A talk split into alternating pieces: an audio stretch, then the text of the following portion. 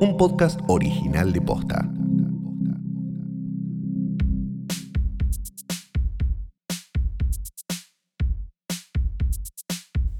Buenas noches, buenas tardes, buenos días o lo que sea que coincida con el momento en el que le diste play a esto, que es un nuevo episodio de Hoy tras Noche. Mi nombre es Fidel Sargenti. Oh, O Talía. ¿Eh? ¿Alguna vez me viste al lado de Talía? Ya el perdí porque dije alguna vez me viste al lado de Talía, entonces. sí, te vi una vez al lado de Talía. Sí, pero no puedes contar esa vez. No puedo contar esa historia, así que No. no, no son la misma persona. Eh, hola, soy Santiago Calori y ya, ya estoy al límite de mi paciencia. ¿Por qué? Porque cantaste. Sí, un poco, sí. Y vas a saludar como Talía cuando estaba drogada ahí en las stories. Lo hizo canción. Yo Ah, no sé si lo podemos poner porque nos la van a bajar, pero. No, pero vos la podés hacer una interpretación. ¿o Sí, no? sí, para que Hola, bien la letra. ¿cómo están? ¿Cómo era que decía? No, me escuchan, me oyen, me sienten, eso, pero me para que. eh, porque lo hizo canción y tiene, tiene letra. La, la última falopera que hubiéramos esperado, Talía. ¿no? Es. eh, están ahí mis vidas. Esta parte no me la acuerdo bien. Están ahí mis vidas, están ahí, me oyen, me escuchan, me sienten, me sienten. Y después dice: Yo estoy feliz, feliz, feliz, feliz, feliz. Y atención: ¿De qué los tengo? ¿De qué los tengo? ¿De qué los tengo? Tengo, tengo, ¿de qué los tengo? Y así. Y después No, dice: es- es im- tiquitín, tiquitín, tiquitín. Y después están ahí mis vidas, están ahí, me oyen, me escuchan, me sienten. Así. Y cuando escuchás esto te preguntás por qué, te dejas de preguntar por qué las filiales de empresas norteamericanas en Latinoamérica nos tratan como idiotas. Ah, no sé. Bueno, ellos tienen. Bueno, ellos tienen peores. claro, el punto es que qué bien, ¿no? Qué lindo. No entiendo cómo no te dedicaste a la canción, realmente. No, ¿Era algo que pensaste Sí. alguna vez? Sí, claro, claro, Sí. claro, de chica. Pero bueno, es por- porque, porque vivía en Tierra del Fuego, que por cierto es la, la primera provincia en declararse eh, ya con inmunidad de rebaño. Bueno, ¿cuántos son? No importa, somos los únicos. Bueno.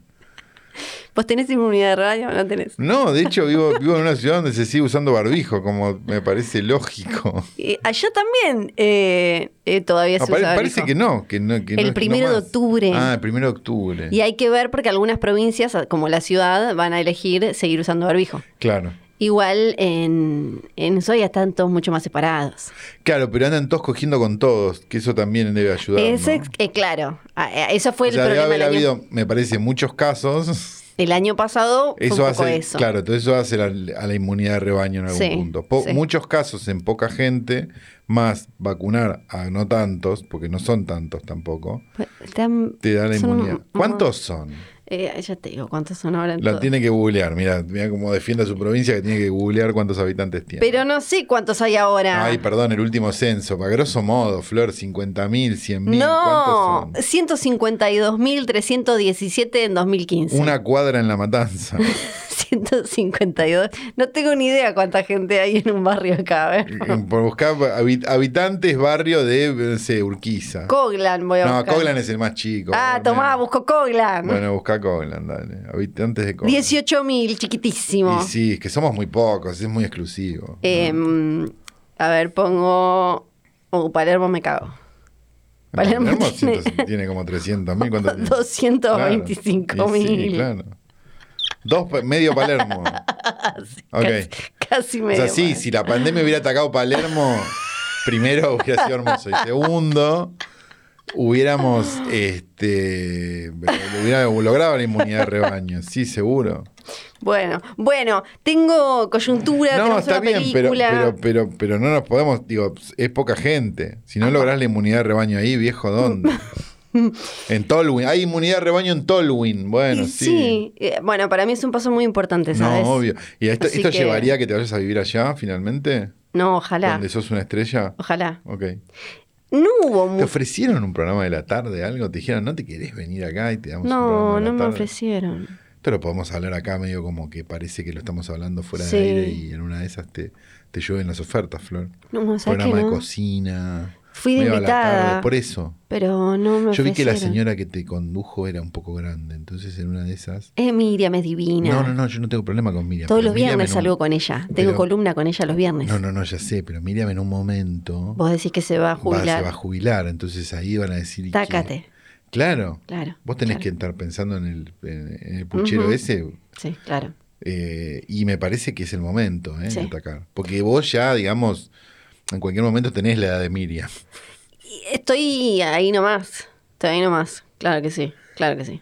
Yo- estos son los consejos de carrera que yo le doy a Flor fuera de aire. Sí, Ustedes los están es escuchando la por verdad. primera vez. Sí. Es verdad. No hay mucha coyuntura, la Pero la verdad. puta madre no, no voy a mentirte. Yo por lo menos no, no recuerdo, no me he cruzado con demasiado. Sí con una conversación que se dio en Twitter interesante. Ah. Mirá que... que- Mirá qué, qué cosa, Twitter qué interesante, como, es, es casi un, es un oximorón. Guillermo del Toro, eh, alguien le preguntó cuántos eh, guiones escriben ustedes que- para películas que nunca se terminan de hacer. Claro. Y Guillermo del Toro se puso a contar y le dice, yo esc- escribí o co, eh, coescribí más o menos 33 guiones para películas.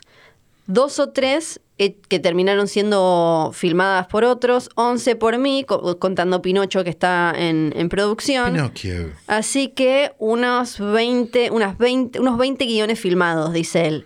Cada uno me toma entre 6 y 10 meses de laburo. Entonces, más o menos son 16 años que se volaron. Claro. Es eh, experiencia e ir mejorando el, el oficio. También, también suponemos que Guillermo del Toro, que es alguien que viene filmando hace un montón de tiempo, eh, esos guiones de alguna manera fueron remunerados, digamos, no es que, no es que le dijeron... Cla- claro, el del escribí, Hobbit. Escribí a ver qué Sí. onda y nosotros te... Sí. Si sale, eh, Sí. te pagamos, ¿no? Claro. Que, que es medio lo que pasa acá. Sí, laburar en el Eh, Hobbit como hizo, que después lo tuvo que abandonar, eh, por ejemplo, sí. Además Porque también... esto, esto quizás a los que estudian guion les contamos, que hay gente que tiene incluso menos llegada que vos. A Sí. gente que hace películas que te quiere convencer de que les escribas gratis algo Sí. para, para, para cosas. Eso no lo hagan nunca, No, no, no, no. porque es laburo. Claro, es laburo. Pero sí habla a las claras de cómo funciona el mercado de guiones en Estados Unidos, que es muy distinto a cómo funciona acá. Que es que un productor en algún momento de, de, de, no sé, noviembre dice, "Necesi- necesitamos una película para julio, para las vacaciones del año que viene. Está Franchella. Y llaman a un guionista y le dicen, mira, necesitamos una película para cosas, y está Franchella. Y ahí se escribe Sí, algo. En ese sentido es medio como viejo Hollywood, ¿no? Es como... eh, En ese sentido es como viejo, en como términos un star, generales. como muy basado en el Star System de agarrar y hacerle una película, ¿no? Un, hacerle un drama a Franchella, hacerle una comedia a Peretti. Exacto. Es como... Eh, Yo conozco un solo caso de alguien, no lo voy a nombrar, no importa, que, que vendió una idea y un guion. Es el único caso que conozco. Sí, Todos los demás son cosas de por encargo. Entonces, claro, obvio, no es lo que vos no es lo que vos hubieras escrito, no es lo que es lo que hubiera esperado otro, no es lo que hubiera esperado el otro, no es lo que hubiera se quedó y termina haciendo esto. Si hubiera un mercado de guiones donde la- donde los productores pueden ir a decir, ah, necesito un thriller, vamos a ver, ¿qué estos Sí. thrillers? Esta sinopsis, pueden leer los guiones, como existe en Estados Unidos, eh, está bien, una industria mucho más grande, estamos todos de acuerdo y demás. Sí. Y si las escuelas de cine, esto también es importante, no tuvieran tan metida la idea del autor, ¿no? Y vos no salieras de una escuela de cine pensando soy Truffaut, probablemente eh, las, digamos, las películas argentinas serían más interesantes y no habría tantas películas autorreferenciales o de una caja de fotos o de un Sí. tipo que volvió a un pueblo y de un montón de cosas, digamos. Es mi opinión. O con el cartel tan grande que dice... eh, De la mente de, ¿no? Sí, sí, Vimos uno de la mente de. Tenemos muchas ganas de ver esa mente, ¿no? Sí, es fuerte. James Gunn habla un poco, le contesta y habla un poco de eso. Dice que la, como el- el- el mayor desafío para como guionista. James Gunn no estaba, no estaba cancelado. No, él lo, Lo descan- descancelaron. Pero al toque, si eran, Ah. eran, eran chistes de un chabón que de hace mil años. Ah. Eh, dice que el, el mayor desafío como guionista para él, cuando eh, laburaba exclusivamente de eso, era tratar de eh, complacer al cliente, pero básicamente que no le diera vergüenza. Claro, bueno, es, más o menos eso. lo que pasa acá, claro. sí. Es que, que la primera vez se dio por vencido, hizo todo lo que le dijeron y dijo, no, esto es, me- no, voy- tengo que encontrar el equilibrio, no lo hizo nunca más. eh, La primera vez es Tromeo y Julieta. No, porque me parece que él habla de la. de, de- se refiere más como a eh, el amanecer de los muertos, y no sé, Ah. ahora me voy a fijar, pero no creo que se refiera a las de Troma, donde me imagino que tendría una libertad. eh, ahora chequeo la. dame dos segundos. Eh, se me murió la compu. Oh, No, ¿Vivió? No, Bueno. que estaba apretando la misma pestaña. Ay, es pelotudo. Venga. Iván, ya, ya, ya, mira, si había un ejecutivo de televisión de Tierra del Fuego escuchando esto Ay, y está. te escuchó decir eso, ya está. No, perdiste estaba- tu decía, oportunidad ¿por qué no? de ser la reemplazante de Miriam. ¿Por Realmente. qué no se cambia? ¿Por Te había, mira, te había armado todo el deal y mira, Sí. lo tiraste por la borda apretando la misma pestaña. Flor. No, es eh. increíble esto. No, por ejemplo, Sí. claro, él laburó en eh, Trece Fantasmas. Eh, La época esa de Dark Castle, eh, que era simpática igual. A mí de esa época donde empezaron a hacer esas boludeces tipo House of Wax, 13 Fantasmas, Sí. como volviendo a hacer las películas de, de terror de, de- los 60, de los, 70, de los 60 y de los 50, a mí me pareció que era una linda época, pero... Pero puedo entender que quizás 13 fantasmas no esté a la altura de alguien que puede salir a criticar a Scorsese, ¿no?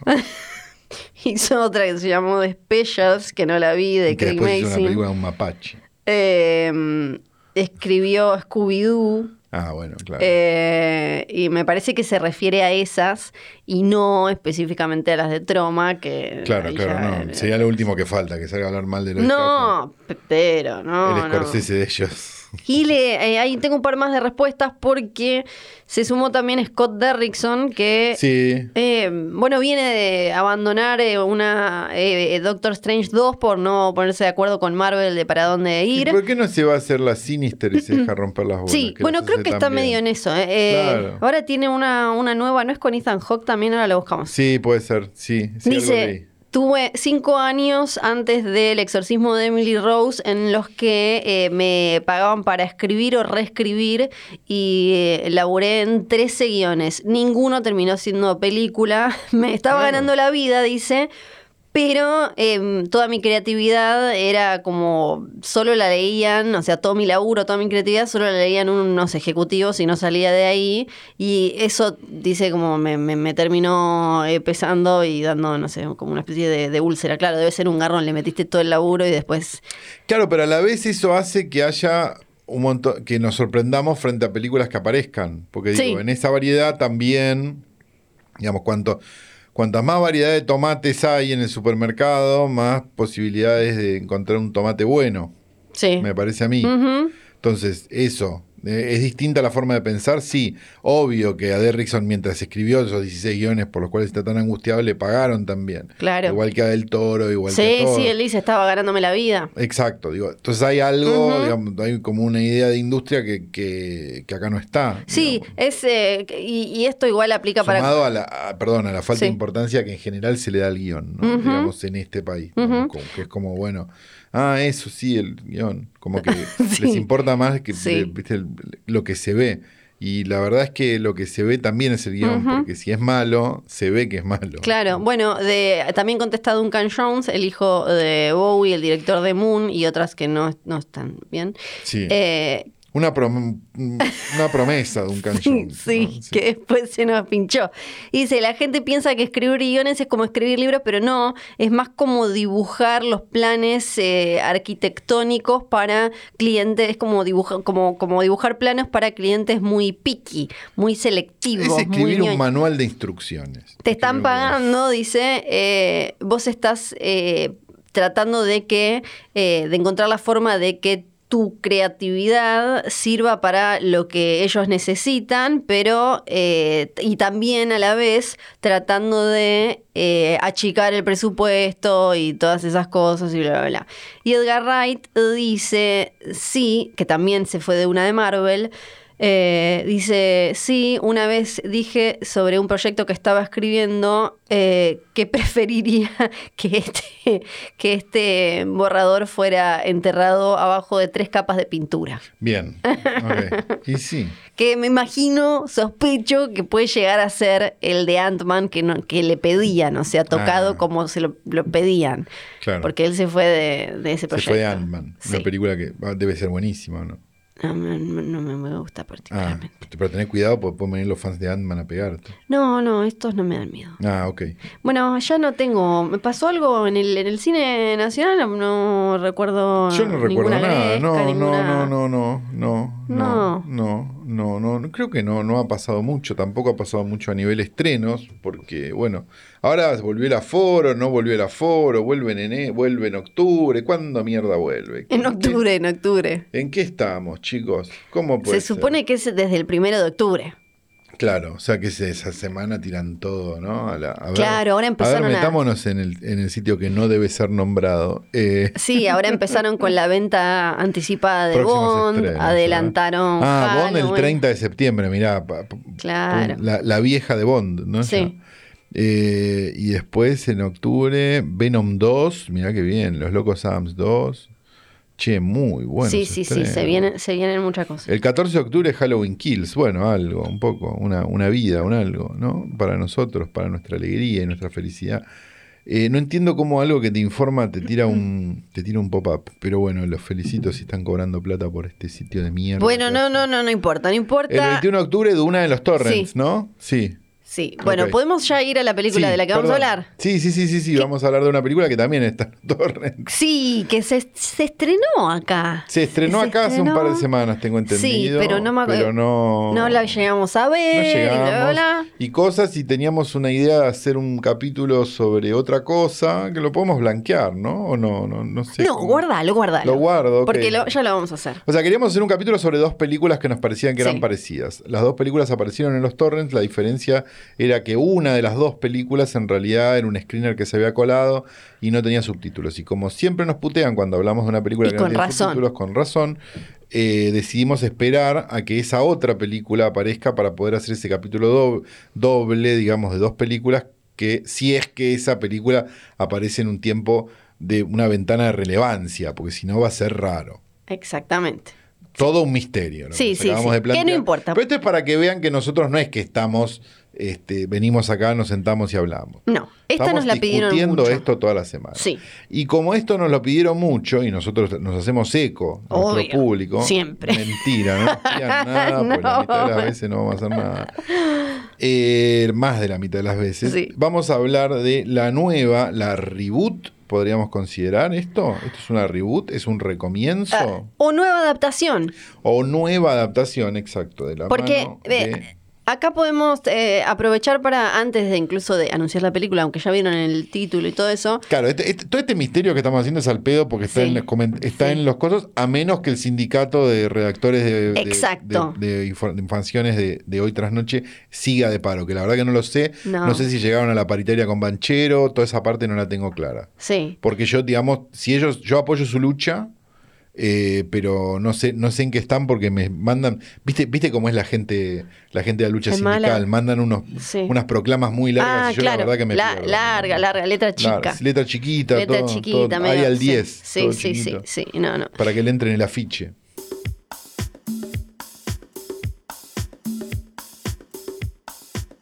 Vamos a hablar de una película que está basada en un cuento Sí, y en una saga, eh, una franquicia eh, de los 90. Entonces acá tenemos uno de esos debates de cuando este es el caso, para mí siempre es distinto porque depende cómo lo, lo tome la versión nueva, cuál sea la idea. A veces deciden como contestarle o mantener ciertas cosas de, de las películas originales, entonces de alguna manera son lo que se, ahora le dicen eh, legasequel, que es como Claro. una secuela legado, como que agarra un poquito, pero toma no todo. con elementos, claro.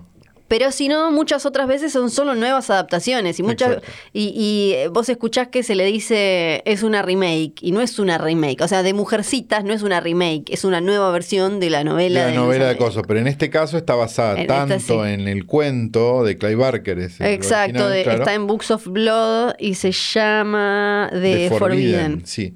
Eh, pe- como en la saga de las películas. O sea, está Exacto. basada en las dos cosas para hacer esta nueva cosa. Candyman. Sí, Candyman. No lo digo, no lo 2021, decía ni a pedo. dirigida por Nia Da Costa, directora de la cual ah, no habíamos visto las películas anteriores, ¿no? No, que ahora va a dirigir The Marvels.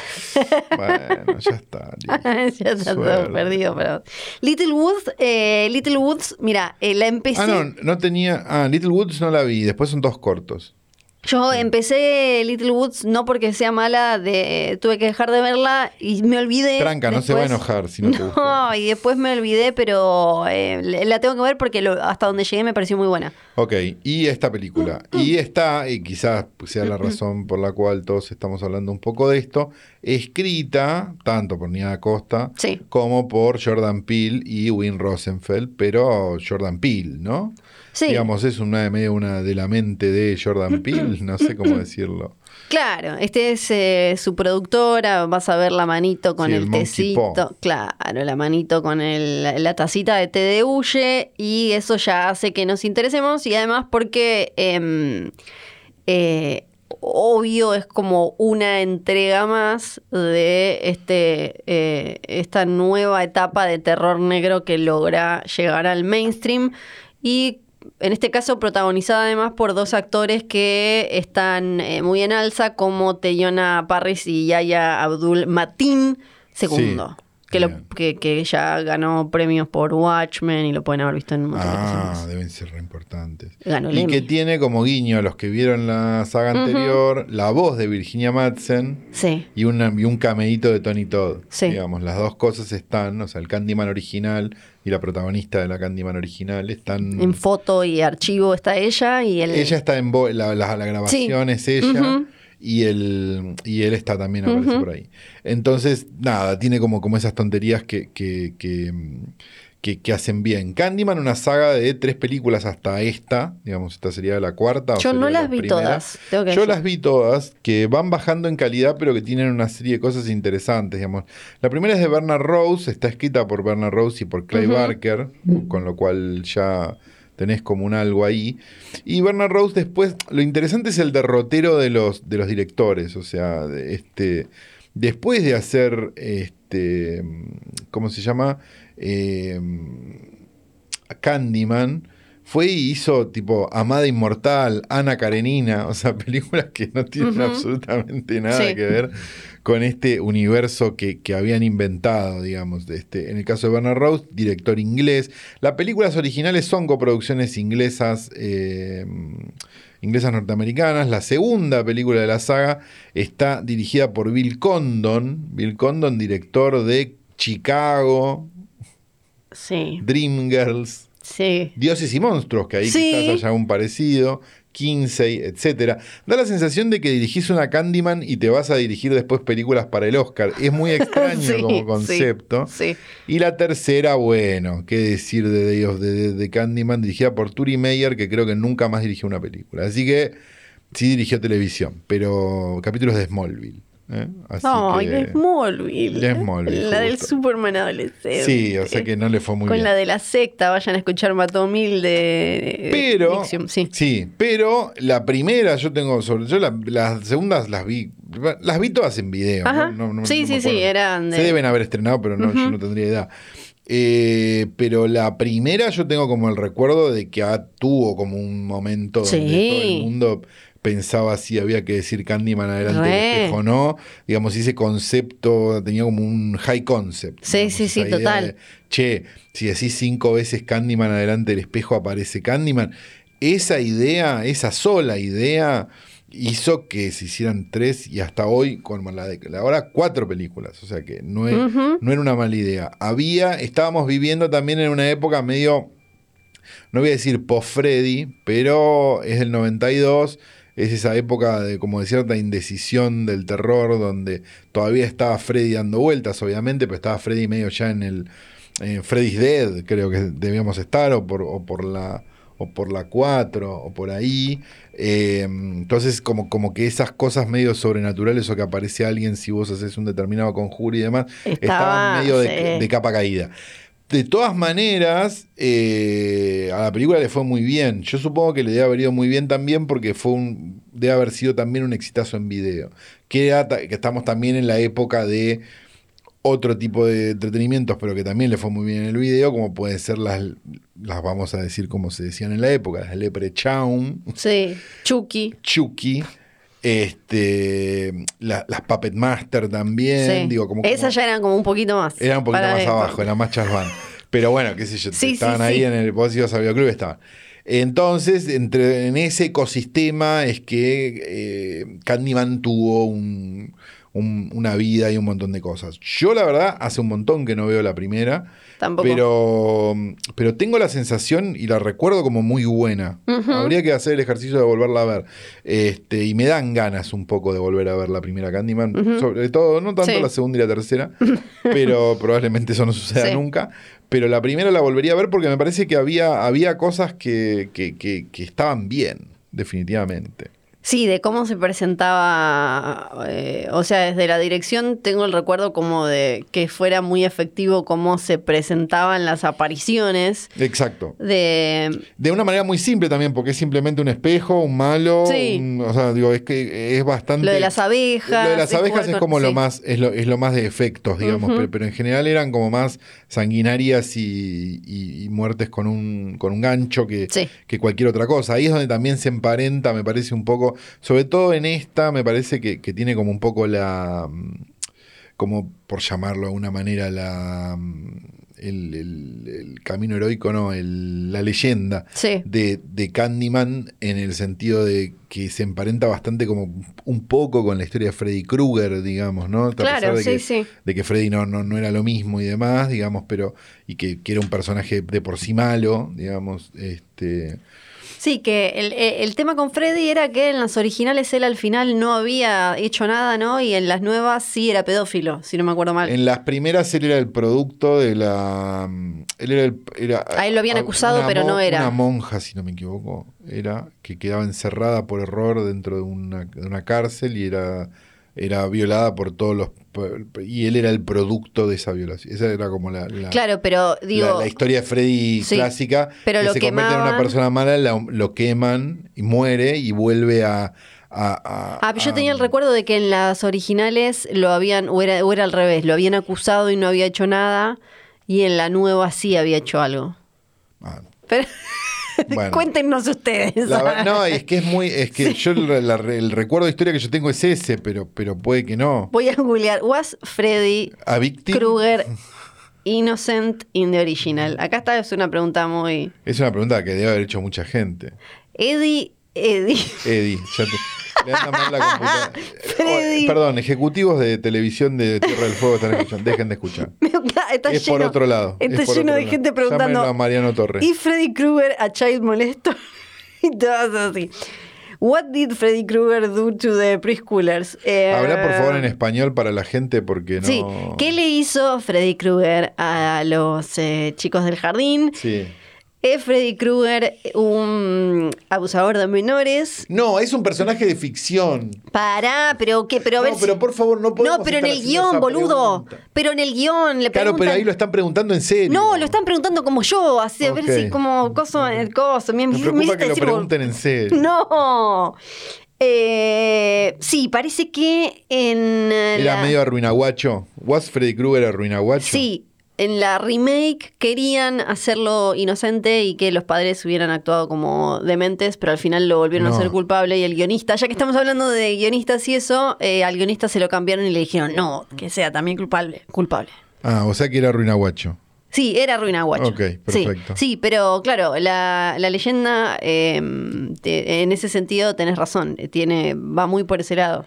Claro, bueno, entonces e- ese mismo, digamos, eh, esa misma mitología es la que aparece acá con el tema de Candyman. Lo que pasa que atravesada, quizás por el aporte de Jordan Peele, sobre todo, que, que, que- que suele contar estas historias, digamos, de, de- de luchas raciales o de, o de cuestiones de étnicas complicadas en Estados Unidos a través de películas de terror o de películas de género.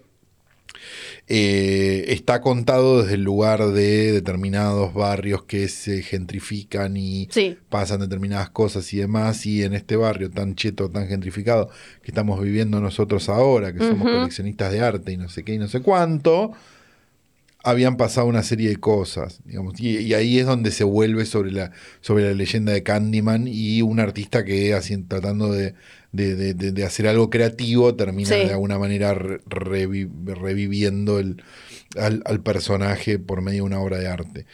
Eh, me parece que la película, no sé a vos qué te pareció. Eh, ahí me pareció que por momentos eh, voy desde lo más básico a lo más puntual. Eh, me, me gustó la idea, me gustó el planteo, me gustó visualmente, me pareció que a veces era aburrida y le faltaba, le faltaba gore. Sí me gustó que, eh, si bien a veces está como muy convulsionada porque tiene como muchas ideas, me gustó que le fuera a sumar a, a todo esto, que ahora podemos hablar más de la gentrificación y eso, que, era un, que es un poco... em, eh, el tema es de que, que el tema es de raza, pero también de clase, porque claro. todas, esos, eh, todas esas cosas de señalarle a ellos de, y ustedes ahora están haciendo lo mismo, Sí. que eh, gentrificación es esto de, son como Sí, estos... que un barrio pobre de repente se derrumbe y se pagan edificios carísimos y, y- y vayan a gente como de otro, de un nivel adquisitivo más alto que el que vivía y se ponga... Y eso va dejando a la gente a la gente más vulnerable cada vez en, lugares más chotos, básicamente, Exacto. y le va copando como lo- lo- los barrios. Y en Estados Unidos esto es un tema. Acá Sí, que en general en Estados Unidos tiene como una, tiene como una, una forma de hacerse que, que se repite casi siempre, que es que cuando unos bar, cuando los barrios son más difíciles o marginales o lo que sea, el, el valor de la propiedad es más barato, entonces se van a vivir los artistas, y entonces una vez que se fueron a vivir los artistas, se hace hipster. se pone de moda y cuando se pone de moda empiezan a aparecer los, los, los, los desarrolladores inmobiliarios y entonces los artistas Y como allá también eh, los barrios están como más eh, separados por eh, el barrio italiano, el barrio de, señora rubia con pelo de caniche, como le decimos acá, acá, eh, el barrio negro, el barrio... eh, em, es- estas eh, son como unas mezclas más bien forzadas por el mercado que por una cuestión de integración social natural. Exacto, entonces bueno, ahí es donde vos tenés el problema. A mí la película lo que me pasó fue que me dio la sensación de que, de que mm, a ver, prefiero, hago esta aclaración antes de, de empezar porque Sí. si no va a ser un problema. Prefiero un millón de veces una película de Candyman o una película de Jordan Peele que Green Book Sí. para contarme esto. Sí. Estamos todos de acuerdo. Ahora, me dio la sensación de que la película tarda media hora en arrancar, dura una hora y media, tarda media hora en arrancar, y esa media hora se la pasan hablando del contexto y del coso y del no sé qué y del no sé cuánto, y no avanza la trama. Digamos, no. No. estoy en contra de que se hable de, la- Sí. de todo eso, me parece bárbaro que se hable de eso, y me parece genial que se hable de eso en el contexto de una película de género. Ahora, una película de género tiene que arrancar. Y una película de género que tarda media hora en arrancar, sobre todo durando una hora y media, es un poco grave. Sí. Eso me pasó. ¿Me pareció horrible? No, ni en pedo. ¿Me gustó visualmente? Sí. ¿Me entretuvo? Sí.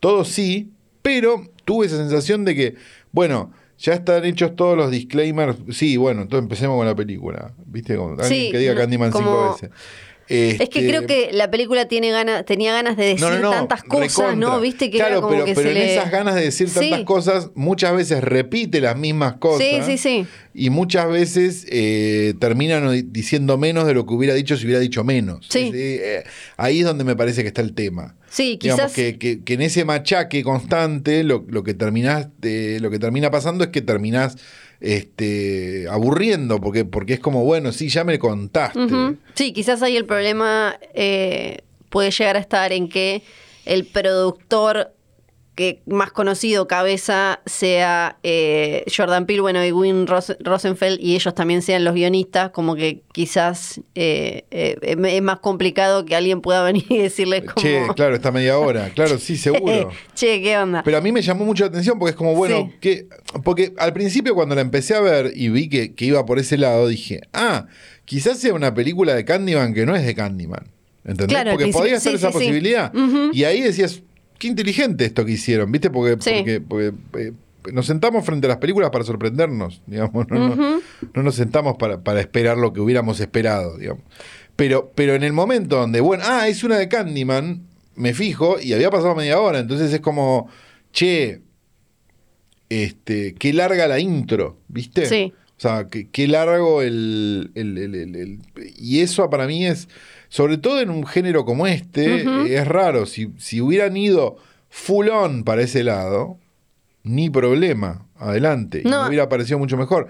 O si hubieran ido un poco menos, también. Digamos, me parece que, Sí. que está ahí ese, ese, ese, ese balance raro que tiene la película que no se termina de decidir entre una cosa y la otra. ¿Es una mala película? Ni en pedo. Es una película que podés ver perfectamente y entretenerte y pasarla bien.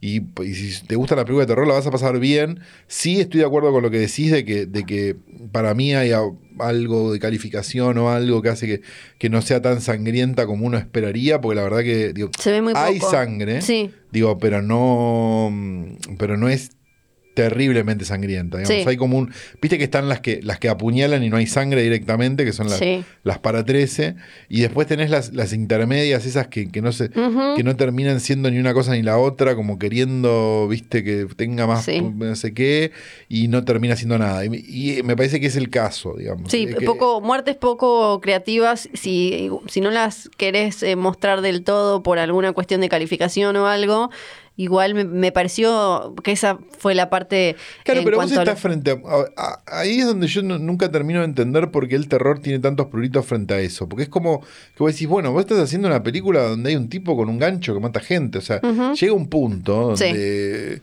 ya sabés lo que te va a pasar en la calificación. No entiendo qué es lo que estás queriendo. Que están queriendo como reinventar la rueda. Y no tiene mucho sentido. Vayan para adelante, vayan fulón y chau pinelas. Y la, el público. A ver. ¿Qué querías? ¿Que la vayan a ver nene de 13? No saben ni lo que es Candyman. No creo que les interese. O si no, claro, si no la ven después, como veíamos, como yo vi Candyman Claro. cuando en, en VHS, la Exacto. van a ver después Exacto. cuando llegue a la plataforma. Entonces hay como una hay como una cosa de no, no, todo, todo para Box todos, para todos, para sí. todo, box office, para todo. Y el terror es un género que primero es baratito y segundo tiene box office Sí. porque, porque tiene box office. Entonces es como, es raro. Ujú. es, es como, no, no termino, no, nunca, me resulta un misterio este, eso, Sí. ¿viste? Como, pues yo puedo entender si vos me decís que estamos frente a, no sé, una comedia de terror que no sea tan sangrienta, no sé, Seance, ponele, Ujú. digo, que no, no tiene tanta sangre. Bueno, pero está pensada también para un público más joven o más no sé qué. Está bien. Pero esta es una Candyman. Sí, sí. Entonces hay un punto donde es como, bueno, chicos, Bueno, con esto eh, de que, que decís de, del ritmo y del principio, me, me dio mucha pena porque la, la historia, y una vez que se van revelando esto de que él es el bebé y bla, me, me copaba y me generaba como mucho interés eh, y, y ganas de meterme más ahí. Y después lo de las pibas de la, la secundaria, como que no, no, no me... como que inconexa por momentos. Sí, por como tenés mi, momentos. tenés mi atención y quiero saber más de esto. Las actuaciones me encantan. Me gusta Sí. mucho cómo está Yaya. Eh, Colman Yaya. Domingo haciendo de, de- de personaje este como misterioso. Tío, me, me pareció que, que, que también estaba, se, se destacaba, pero después tenía estas desviaciones, eh, se, se distraía con cosas que era como, esto no me interesa, tipo, esto no me interesa. Eh, y ya, ya que está, ah, me gustó mucho también el recurso de, de los títeres que no sé si se hacen con papel Sí, la- o la- qué. como las sombras chinescas esas con- Esa. con, papeles, me, sí. me gustó mucho el recurso. eh, Para explicar determinadas cosas y demás. sí. Sí, que sí, está bien. Sí, me Es gustó. Interesante. Hubiera preferido verlo también, ¿no? Ujú. Digo, porque están, Sí. están en reemplazo de. De flashbacks. Sí, que, O de- que en realidad, sí. bueno, se justifican porque el flash, porque al principio el chico está haciendo eso, Sí. entonces que ese chico es después el personaje de Sí. está bien. Se justifica. Y el arte y toda la cosa de Sí, que- pero y, sí, la tipografía que la es medio cosa, recortada también y demás. Este, pero no sé, digamos, me parece como, como eso por un lado. Después eh, determinadas cosas que, que para mí no terminan de cerrar demasiado, como todo lo del, digamos, como toda la sátira del mundo del arte es medio como Sí, a mí Eh. como todo, nunca me importa lo del mundo del arte. Claro, siempre me no, pasa pero vos tenés como- buenos, no, pero vos tenés películas que, que, que satirizan bien el mundo del arte. No Esto sé, ya lo hablamos. A mí personalmente no me... Siempre como que me... No voy a decir. Velvet Buzzsaw porque la vas a odiar, Sí, la odiaste, pero, sí. pero no, pero, pero The Square, la, la película, no me acuerdo si es sueca o noruega, pero creo que es sueca, Sí, eh, es espectacular. Entonces hay un punto donde sí, son la de Oscar Martínez y Franchella. Claro, si querés. sí, ¿Cómo sí, se llamaba? si Obra maestra mi obra- eh, mi obra ma- mi obra más verga. Sí. Eh, tenés esa posibilidad. Entonces me pareció como, como tibio también, esto, como, como ese costado, a pesar de que la propia idea de que, de que, de que, de que el summoning, digamos, del, del, del- del- del personaje sea a través de eso y que pueda, pueda estar ese... O sea, cuando estaban en la muestra y estaba el riesgo de que algún boludo lo hiciera, Sí. me pareció como que estaba buenísimo el concepto. Después, no tanto. Después, cosas de puesta que sí me gustaron, o sea, cómo juega con los espejos y demás. Obvio, no es Showgirls, digamos, digo, si, Sí. es por, si es por filmar. Si tienen que filmar con espejos, vean Showgirls de Paul. Verhoeven y, y listo. Es todo lo que tienen que saber. Pero, pero tonterías, incluso la secuencia que vos decís que, que- que está de más, que es la del Sí, pero es, se ve- es linda la del. Lo- lo sí. espejito es muy lindo, digo, hay como cosas visuales que son lindas. Eh, de todas maneras, la idea está de que, de que los títulos están al revés, porque hay un espejo, porque no Ujú. sé qué, como ese tipo de cosas, eh, me parecieron como que estaban buenas. De todas maneras, lo mismo de siempre, digo, una película de una hora y media que tarda media hora en, empe- en empezar, es una película de una hora. Sí. Y eh, creo que eh, po- podemos eh, charlar un poquito también de los que se quejaban y decían que mm, Candyman se había politizado y se había hecho muy woke. Pero Cuando la primera, el, el cuento eh, habla de No, eso. claro, ya. y aparte era, Esto era- es lo mismo. No, no, no, pero aparte es interesante porque digo, y también que lo, no, y también que lo vean como un triunfo de, de, de- de- de los derechos, porque, porque Candyman existió siempre. Es medio como lo, lo que digo, las dos, las dos campanas son complicadas. La campana del Yo no que- escuché la de. que crea que coso es, es tremenda, pero la campana del que cree que, ah, mirá ahora. Es como los que se deslumbraban con Pantera Negra y no sabían que existía Mario Vampiro. No, yo, yo no, no, eso no lo escuché. Igual me parece que la, la diferencia es. Candyman era popular ya. Eh, el, el- yo, yo creo que era popular tema- en, un, de- en un determinado segmento. No. Yo no estoy tan seguro que alguien de veintipico sepa que es Candyman. ¿eh? Digo, No, si- no, hoy no, ahora no, pero digo, en su momento sí. El, el tema, me parece que lo, lo que es interesante ahora es que la Candyman original, eh, si bien estaban todos lo- estaban los mismos, las mismas cuestiones, el esclavo, el racismo, eh, la gentrificación, el barrio, eh, el barrio pobre, no, la gentrificación no, el- pero sí el, el- Sí, el barrio el pobre. barrio sí, sí, pobre sí, sí. y demás, era una película hecha por blancos, con Claro, un protagonista, era la clásica de los blancos te cuentan un poquito Sí. de la esclavitud, pero al final el negro es el malo. y- Sí, Green Room. Claro, como, eh, y que- está, pero... no, Green Room no, eh, Green Book, perdón. Yo Sí, dije Green Room al principio. no, antes dijiste Green Book, me parece. Sí, sí, sí, yo te entendí. Pido disculpas por, por- por las dudas. Sí, perdona a Green Room, ¿no? Que sí, perdona Green Room, que es un peliculón. Y yo no escuché eh, mucho como de esta cosa de, bueno, es, es, es una victoria. Sí escuché de lo otro que me causó gracia porque creo que... Deben haber sido los mismos incels que se quejaban de, de- de los cazafantasmas o que se Sí, quejaban de del esas hombre cosas, ¿no? invisible Sí, y de claro. cualquier... Que, en- que, que en realidad también eh, antes... Bueno, yo me quejé del hombre invisible, pero por mala. Pero, claro, pero por- no te quejaste no, no, porque- no por incel. Eh, y también es, es como eh, estos temas estuvieron siempre, solo que quizás un poco más velados porque había más una cosa y hoy está y hoy garpan, entonces lo hablamos Claro, mil sí, veces. sí, sí, sí. Pero los temas ya estaban, o sea, le- le- la- la- las críticas sociales en las películas de, no sé, zombie de Romero ya estaban. La gran, pre- la gran pregunta va a ser qué va a pasar cuando dejen de garpar. Claro, a ver, temas. sí, sí, ¿En qué se convierte el cine? No lo digo, eh, digo, no lo digo como canchero de ah, un día. No, no, lo digo porque que, que cuál va a ser la respuesta a eso. Sí. Digamos, porque la respuesta en New Hollywood fue cobra. Entonces deberíamos preguntarnos, si son, Sí, si, analizamos la historia, que es lo importante, eh, deberíamos preguntarnos qué, cuál va a ser la respuesta a esta Sí. época. Y no va a ser culpa de Jordan Peele, va a ser No. culpa de los que están arriba y los que No, están. más vale, que va a llegar un Sí. momento donde la vaca no va a dar más leche, va a estar muerta y la van a querer seguir ordeñando. Entonces eso va a causar una un cansancio en el público, eso va a causar un cierto coso. Y cuando alguien venga y les dé todo lo contrario, ¿no? Sí. Mileyman, Ujú. van a ir corriendo al cine. sí, y ahí nos vamos a preguntar qué hicimos mal. Nada, mu- demasiadas películas. Sí. Ahora, lo, lo que sí no, no puedo dejar de, de destacar y de pensar que quizás nos estamos acercando a algo más positivo es esto de, bueno, la clásica de que acá no se estrenan películas protagonizadas por negros porque no garpan Esa es como el una resto. teoría de un distribuidor, eso quedó Sí, históricamente. pero, pero sucede, o sea, no. No, no, no, es real. Eh, a ver, no, pará, hagamos una, hagamos una aclaración importante.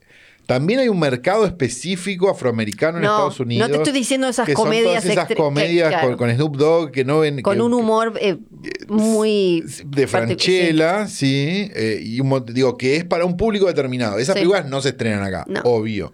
Estamos de acuerdo. Ahora, una película con un protagonista afroamericano es complicada en la Argentina por una serie de nociones históricas de alguien que se debe haber clavado con una película protagonizada por un negro. Y a partir de ahí dijeron las películas de negro acá no se ven. Y no se vieron más. Sí, como la, las de Minas también había, era como películas Sí, sí, de Minas, salvo que esté apuntada para Minas y sea como la de, eh, no sé, el Club de la Buena Estrella, Claro, el exacto. coso de que un montón de viejas sí, sentadas sí. charlando, Sí, recordando su sí. Tomates pasado. verdes fritos, Exacto, todas esas. Eh, y, y que ahora se, se vaya cam- se vaya como cambiando porque el, el estándar, bueno, lo, lo clásico que se habla desde, desde hace unos añitos. Eh, el estándar era vos vas a ver una película y son todo blanco. O el estándar Sí. es vas a ver y es un chabón. Ahora Sí. que el público no negro puede, vea una película. Claro, ¿cuál es el problema? Exacto, sin estar Sí. pensando, es una película para eh, hecha para negros por No, negros. es una No, película, es una claro. película, así como eh, gen- Pero eso, de la pero eso es comunidad negra ver una pensar- No, pero es película. ridículo porque es como pensar, vos ves una película sueca Sí. y no pensás es una película para suecos. No, pero eso o ves por una un película delirio. japonesa. Está bien, pero digo, ponele a alguien de otra raza, Sí. si querés. El sueco es más o menos, no sé qué. Ponele un japonés, ves una película japonesa y no decís es una película hecha para japoneses. Decís es una película. Bueno, salvo vos, Flor, que tenés Que este no. problema con los Hoy orientales. traté de ver Star Wars. Pero ellos yo también no tenganlo en cuenta, por favor, Sí. los, los- los ejecutivos de televisión de Tierra del Fuego Sí. que están escuchando esto para ver si. Flor reemplaza a Miriam. Eh, entonces, no entiendo cuál es el problema. Y me parece que el problema es la obsesión de Estados Unidos con la raza. Digo, eso también es cierto, digamos. la- Sí. O sea, sí, un montón de, de inequidades y horrores y estamos to- todos de acuerdo. Pero también si vos entras a un país y tenés 70 opciones de raza, es porque tenés un problema con eso. Y vos Sí. mismo lo generaste. También haciendo todas esas preguntas. Si vos sos hispanic, white hispanic, brown hispanic, coso hispanic, o sea, dale. Sí, sí, sí. Sos esto, sos hispanic, listo. Sí, y. eh, Entonces, lo que genera son como cinco grupos distintos dentro de un mismo grupo. O sea, como. Sí, y uno que es como cree la que izquierda, es. Sí, y un uno que cree que es el que representa, es como el peronismo. Y, Claro, bueno, y sí. uno que cree que es el que representa a la verdadera América, entonces es como yo soy, vos sos afroamericano. No, esto yo no es soy. peronismo, esto es otra cosa. Y bueno, Claro. claro. ¿Y qué es entonces? Sí, sí, entonces el otro obviamente siempre se va a sentir eh, relegado porque vos ya lo estás relegando porque te estás poniendo vos como el verdadero Y representante. como resultado de eso, un quilombo enorme, Sí. Siempre. Entonces, es un montón de, es un montón de data capaz. Pero, pero, pero habría que, que- que- que pensarlo también desde ese lugar. Y por eso pasan todas esas cosas. Y por eso las películas tienen esa obligación también. Por eso está Sí, la sí. obligación de que exista Candyman. Y que quizás Sí. se tome esa media hora. Digo, No pero, te- pero a mí como espectador, que, que quizás no tengo el problema de ver una película protagonizada por un afroamericano y decir, me da lo mismo. Sí. Este- O puedes entender más rápido que, ah, están hablando de la gentrificación de los barrios como If Bill Street Could Talk, ¿no? Claro. Era como, está hablando de, no, ¿cuál era el otro? El Last, eh, bueno, no, eh, Last Sí, una de, esas del, una de esas del Oscar que nos olvidamos Ay, sí, a los cinco minutos del Oscar. Con nombre Sí. largo. Por Eh, eso preferimos Candyman, que es lo que estamos diciendo el principio. Sí, claro. Eh, no te flashea, me voy un poco de tema, pero levemente. ¿No te flashea igual como eh, síndrome del culo sucio o algo así? Y cómo se ofenden los muchos blancos en Estados Unidos cuando simplemente les dicen, Sí, claro. che, tus antepasados hicieron todas estas cagadas. Sí, claro. Sí, ¿Cómo sí, sí, se ofenden? Y, tipo, y es como, pero, pero, eh, o sea, a vos te están diciendo algo feo, un uh, pobrecito, mala onda, pero a el otro le mataron al abuelo Claro, a latigazos. Sí, sí, sí, sí, sí, sí, Es sí, como, no, es, es como... como lo toman como muy personal, como que se lo están, viste, diciendo, es como, no, tra- tranquilo, no, no. Vos no, no hace falta que vos seas eh, Claro, vos no sos, un racista pero, del pero horror. es necesario que lo sepas. Exacto, que, que, que sepas que tu, no sé, que tu abuela era semi Ku Klux Klan. Claro. Eh, eso no quiere decir que vos seas malo y salgas a matar personas que, con otro color de piel. Eso. Pero de lo otro, Esperemos que no estén escuchando este capítulo en Bariloche, ¿no? ay, por favor.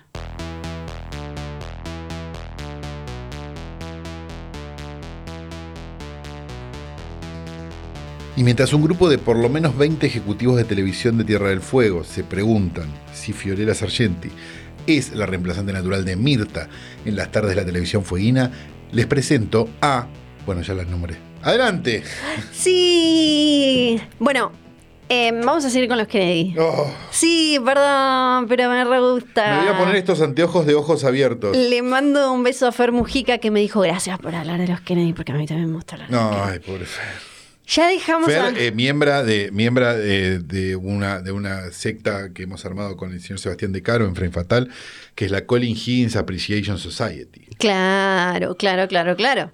Le mandamos un beso enorme. Un beso grande, Fer. Ya dejamos a Gloria Swanson de lado, pero esa no fue la única aventura sexual hollywoodense de Papá Kennedy. Y lo que vamos a hablar, todavía no vamos a llegar a JFK, porque en realidad sí, porque la chanchada de la que vamos a hablar hoy, primero involucra a papá y después involucra a Junior.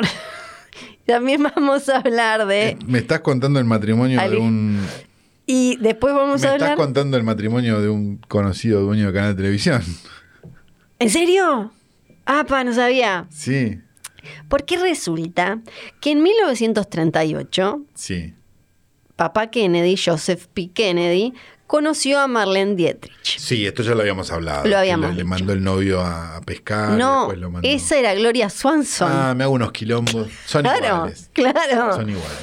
Y eh, él tenía 49 años. Sí. Estaba Pero en 49 años de esa época. 49 Parecía de sí. 70. Y tenía no sé qué cuántos hijos ya. Recordemos que tenían un montón. ¿no eran? Eh, sí, pero eh, a los 49 ya no, no sé por qué número iban. Ah, Estaba de embajador en, en Inglaterra. sí. Y imagínate, 1938. Claro, no era la mejor época para estar de embajador en No, Inglaterra. había nubarrones dando vueltas por ahí y tenía ya eh, a Joe Jr. de 23 que se había graduado de Harvard, a Jack de 21 que también estaba en Harvard, Rosemary, Kathleen, Eunice, Pat, Robert, Jean y Teddy. Sí. Estaban todos de vacaciones eh, eh, po- po- porque de, de sus respectivas escuelas, porque iban desde la primaria a la universidad, pero Claro, estaban sí. como muy lejos. Y él, pandemia. él era muy fan de, él creía en eh, las vacaciones. Papá Kennedy era muy de, Muy de va- vacacionar. de vacacionar y en Yo un lugar acá. bien arriba.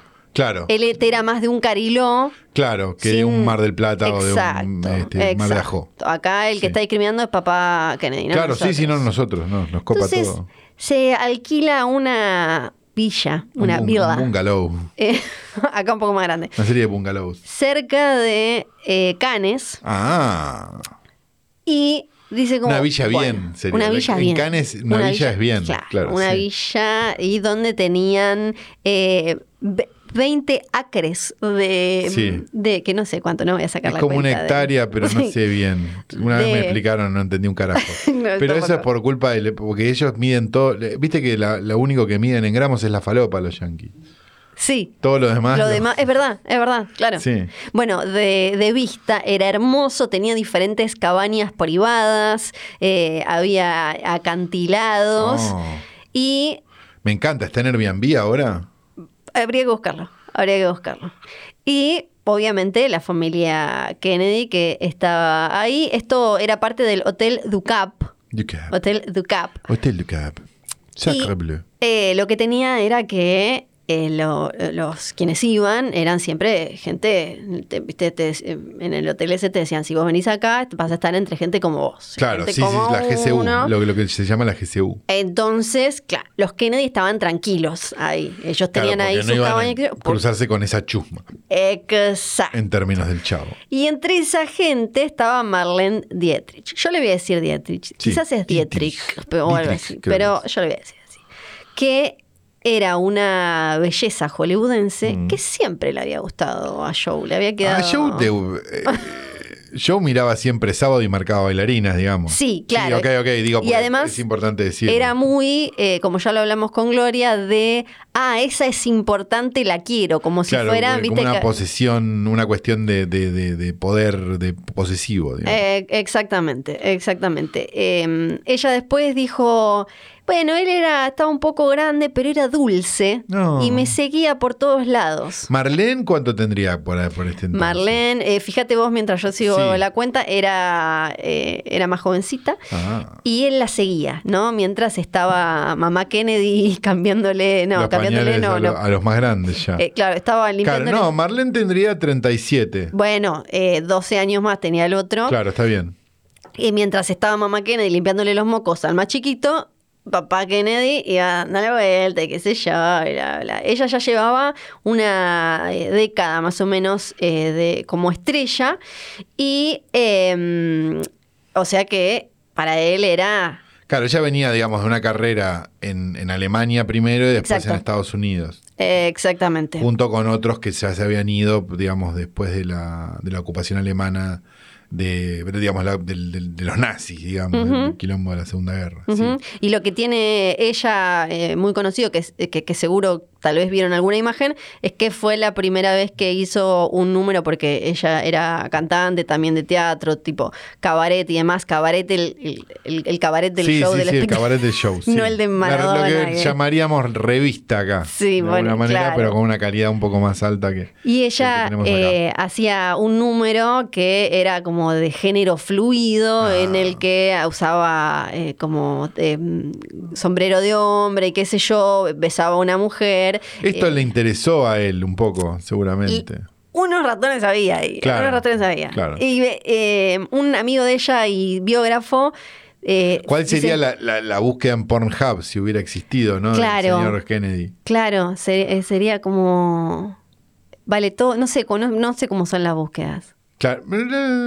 ¿Sí? Se puede bueno, eh, un amigo de ella y su biógrafo dijo que ella dijo que fue la, la- la persona, una de las personas que más la entendió, dijo que para ella el sexo no tenía género. Ok. Y entonces le gustaba. Y ella como que disfrutaba de su fama y también de su sexualidad. Ya en sus diarios íntimos ella escribía de, de su bisexualidad y no, no tenía problema en, en hablar de... eh, incluso en, en algunos pasajes dijo, las mujeres son mejores. Eh, pero vos no podés vivir con una mujer. Como que tenía ahí todo muy Bien. complicado. Era machista, era, era, era, era, era bisexual y machista. Machista. Era- no tenía- se puede vivir con las minas. Viste, la mina, pero la Claro. puta madre. Pero qué fuerte que está, ¿no? Es medio como esa sería, sí. Sí. Pero, pero se, se, se casó con un tipo. Bueno, se casa con un tipo. Porque, porque con minas no se puede vivir. Sí, tienen Sí. una hija, María, que Ah. nace en diciembre de 1924. Pero esto no, no hizo que ella parara eh, de hacer sociales, de ir para acá, de ir para allá. Mientras eh, trabajaba en eh, la película Morocco, Sí. eh, con Gary Cooper y estaba así como en su esplendor y eso, empieza lo que sería en ella una costumbre que es eh, affairs con sus coestrellas. Nada que acá, no, no sé. Ah, eh, nada que. Nada que, que Cabré, Vicuña, Cabré, no Vicuña, conozco, sí, Mariano. Sí, Martínez sí, sí, sí, eh, sí, y demás, sí. eh, Agustina La, Rich, la- la todo. China Suárez, ¿no? Sí, sí, Digamos Klosterboer, todos. todos, bueno, Eh, todos. incluyamos a todos los, a todos los sexos Sí, en esto. sí, todos, todos, todos Sí. acá. Y entonces estaba Porque lo de la Rudy- China Sí. del último tiempo fue a cielo abierto. Sí, sí. Sí, sí, sí. sí. Rudy, el marido, Rudy se queda con María en Europa. Iba acá tanto a California a ver cómo andaba la mujer. Eh. Y, mm, ¿Viste cómo se llamaba? Decía de los nenes, ¿no? y los Claro, amantes sí. estaban ahí. Y él se había acostumbrado. Era como, bueno, él llegaba y estaba como, bueno, no hay problema, qué sé yo. Si él está contento, ¿no? Me imagino. Sí. Él tenía igual, Rudy, su propia eh, amante en casa. con cama Ah, bueno. Tamara. Pero se quedaba en París. Él quizás era más de. Él quería otras cosas. La tenía en Sí. París, eh, donde, él está, donde él tenía una casa, o sea, era la casa de él en París. eh, desde 1932 eh, y trabajaba para Paramount y ahí, ahí la tenía Tamara. Bien. Y ella, y Marlene iba y venía de Europa con, y, y después eh, eh, su marido y los amantes eh, del momento, no había ningún problema, a veces incluso coordin- coordinaban y a veces hasta había como ciertos momentos de felices los cuatro. Ah, Sí. Muy sí, bien. sí, sí, sí, no, no, no había ningún problema. Eh, salían, po- quizás podían salir, como libertinaje sería. ella con el suyo, Tamara y Rudy. Pero joda. ellos nunca, entre ellos no, no había espadeo, digamos. No, me parece que no. Ok, no, no, pregunto entiendo que porque, no. porque, bueno, qué sé yo. Eh, eh, en- en- Estaba la posibilidad. No, entiendo que no. Ok. Entonces, bueno, la Pero no se dio nunca la escena esa de, de autofocus de Paul Schrader, Sí. digamos, donde le dice, donde William Dafoe le pregunta al, no, el otro le pregunta a William Dafoe, no me acuerdo el nombre del actor. Sí. Ahora le dice, ¿y esa mano de quién es mía? Dice William Dafoe, ¿no? Sí, Sí. sí. La tenemos entonces a, a Marlene eh, haciendo todo eso y mm, se siguen sumando eh, igual diferentes eh, actores a la lista de eh, amantes, su coestrella para The Song of Songs también, pero a, a este, a ese no le copó. Ah, No, llegó un momento en el que mm, fue como, no, esto es, de- es, eh, demasiado. Esto es demasiado. Ella de alguna manera jugaba con los límites de, de ese tipo de tolerancia y, mm, y ella dijo como que era, eh, no puede ser tan burgués.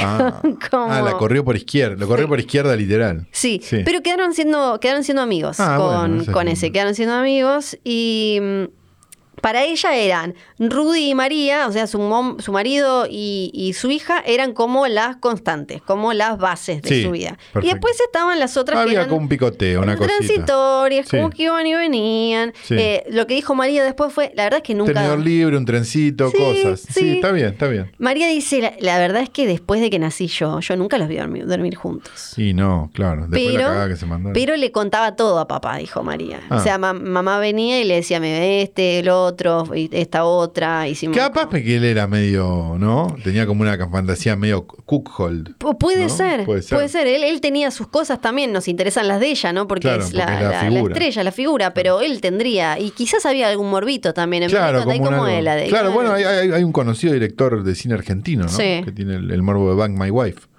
Ah, mira. Es basta con ver sus Bueno, películas. eh, quizás hacía esto también, porque a él le gustaba que ella le diera las cartas que le mandaban sus amantes. Claro. y, y le gustaba le gustaba ver como la pasión y la calentura que ella provocaba en otros Ah, mira. mujeres o hombres como que eso Claro. eh, alto Bueno, pajero, ahí está, como, sí, alto eh. pajero, bueno, pero, pero sí, sí, sí. pero no vamos a juzgar igual sí. No, a ver, si es, si es sano Sí, y claro. está dentro de los límites de una pareja y está acordado entre ambas partes, en realidad eso si está acordado entre ambas no partes hay ningún cual. problema. El problema es cuando uno no sabe. sí exacto y bueno o una que no sabe, digo, cualquiera de las dos partes. las cartas eran Pero muchas mientras- Sí, las cartas eran muchas claro, me imagino. o sea que Eran más de las que le llevan a Flor. Sí, Marlene despertaba un montón. Eh, varias eh, cartas le dicen, sos eh, la, la perfecta, Y mi sí. más querida, Oh. mi más amada. Oh. Una, una mujer le puso, quiero besarte tan fuerte que hace que mm, siento que mi cabeza da vueltas de las ganas de besarte que tengo. Nunca... Todas, todas cartas escritas con una sola mano, ¿no? Sí. Me da la sensación. Nunca ames a alguien tanto como me amas a mí. Eh, tu amor, en cualquier forma, es eh, que me lo entregues, es mi felicidad. Está. Dice mm, otro que, que se estaba yendo, le pone: Mi cuerpo va a estar a 7000 millas de mi alma, que sos vos. Uf. Sí. Y ella iba y. Qué intensidad ese polvo, ¿no? Porque Sí. digo, también era medio Sí. como, no, no era un romance. No, no, eran todos como muy, muy heavy. como- intensidad, claro, Sí, pero- pero- quizás Marlene, era- yo quería un polvo. Claro, Marlene capaz, claro, eso pensaba. Y le mandaban todas estas cartas. Y solo era que ella era muy encantadora. Claro, y le gustaba divertirse, que ¿por qué no? Llegamos a 1938. Este Recién. verano, este verano, ella 37 todavía, impecable, No, a punto caramelo, Sí, mint claro. condition. Sí. La carrera, bueno, no estaba como allá. Pero ya debe haber levantado, Eh, ¿no? Sí, Sí. pero eh, la, la- porque la habían declarado el año anterior como Box Office Poison, o sea, como todo Como mal, ya no garpás, sí. Con Catherine corta Hepburn y Greta Garbo. Ya no garpaban según los dueños de los cines. estudios, Decían sí. como, justo que hablaban así, eh, Paramount le había dicho, listo, chao, adiós para siempre, le había dado una buena platita, pero la verdad es que no sabía si iba a volver a hacer películas. porque- Volvió después igual. Sí, no sabía Sí, en ese sí. momento porque eh, en esa época era así. O sea, te echaba Paramount y Claro, te sí, cerraba sí, y sí, sí, listo. sí, te- te- te Y listo. el coso. Pero ella no que ni eh, lista ella dijo, yo no te quiero volver a Alemania porque está, está Hitler. Está el señor del bigote. Sí, Claro. y a ella no le gustaban los nazis. No. Alemana, pero no le copaban los nazis y tiene sentido. Así que cuando le dijeron, ¿no te querés venir y te hacemos como la, la líder de este estudio alemán? Dijo, no, ni en pedo, me voy. Y se fue al sur de Francia con María, que ahora tenía 13 años, Rudy y Tammy. Ah, Sí, se fue con Tammy, que era la, novia de... Y con el último... Ah, esto te va a gustar. Con eh, su último eh, medio noviete, que era Sí. el autor de eh, Sin Novedad en el Frente. Ese, sí, sin novedad en el frente. sin novedad en el frente. Y eh, estaban ahí todos. Tra- viajaban en- estaban viajando en grupo, eran como sacaban el pack familiar. claro. Eh, todos así, yo no tenía ningún problema.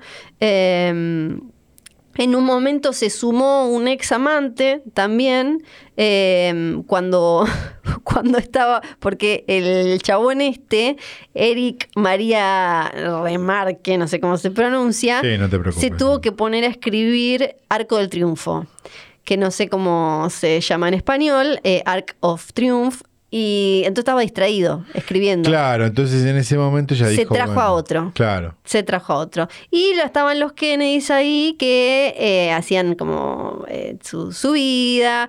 Eh, estaba Joe con, con esto de, bueno, eh, la tengo a Rose, pero después me voy con esta chica, esta bailarina que la vi en no sé dónde, y ya sabemos lo, todo lo que había pasado con Gloria y demás.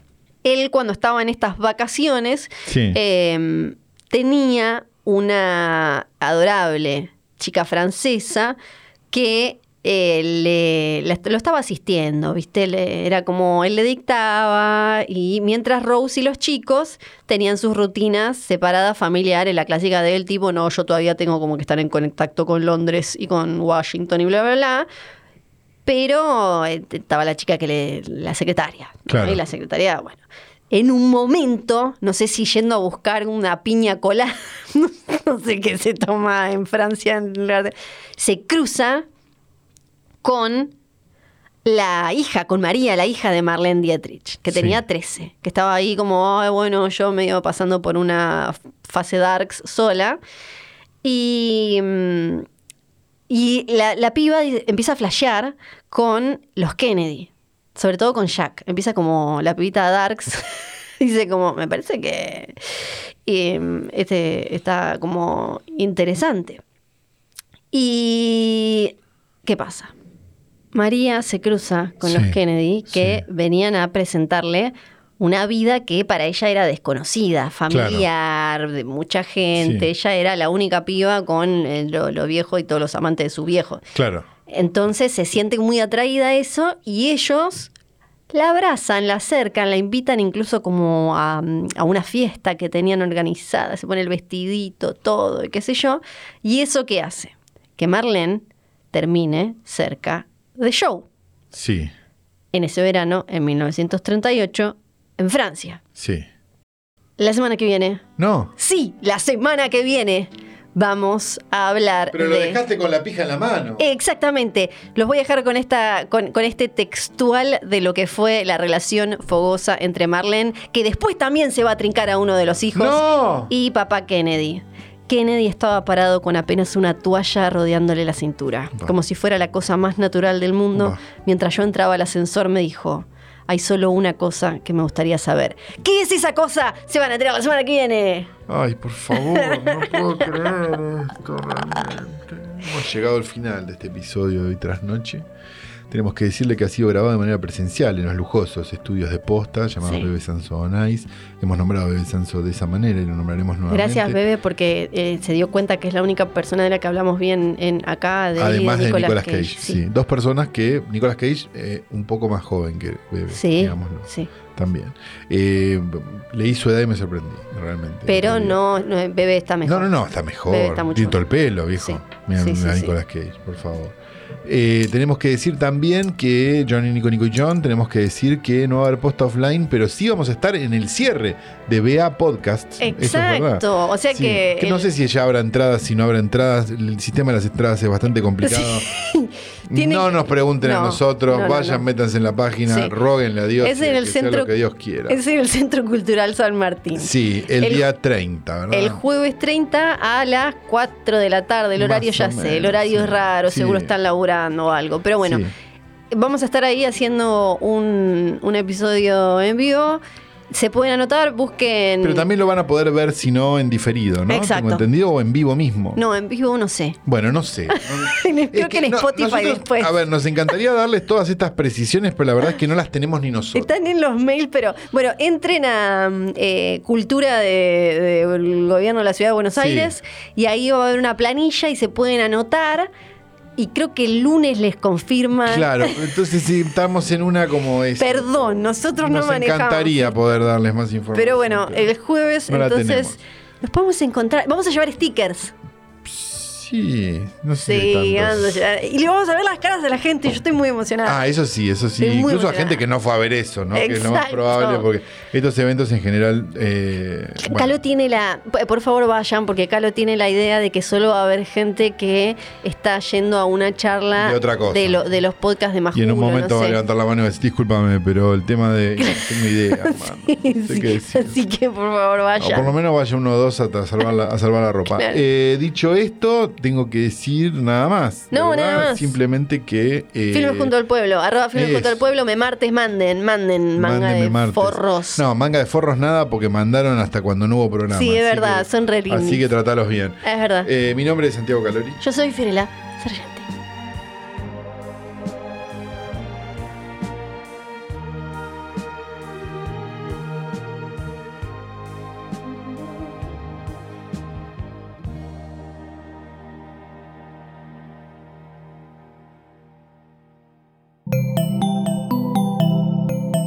Un podcast original de Posta.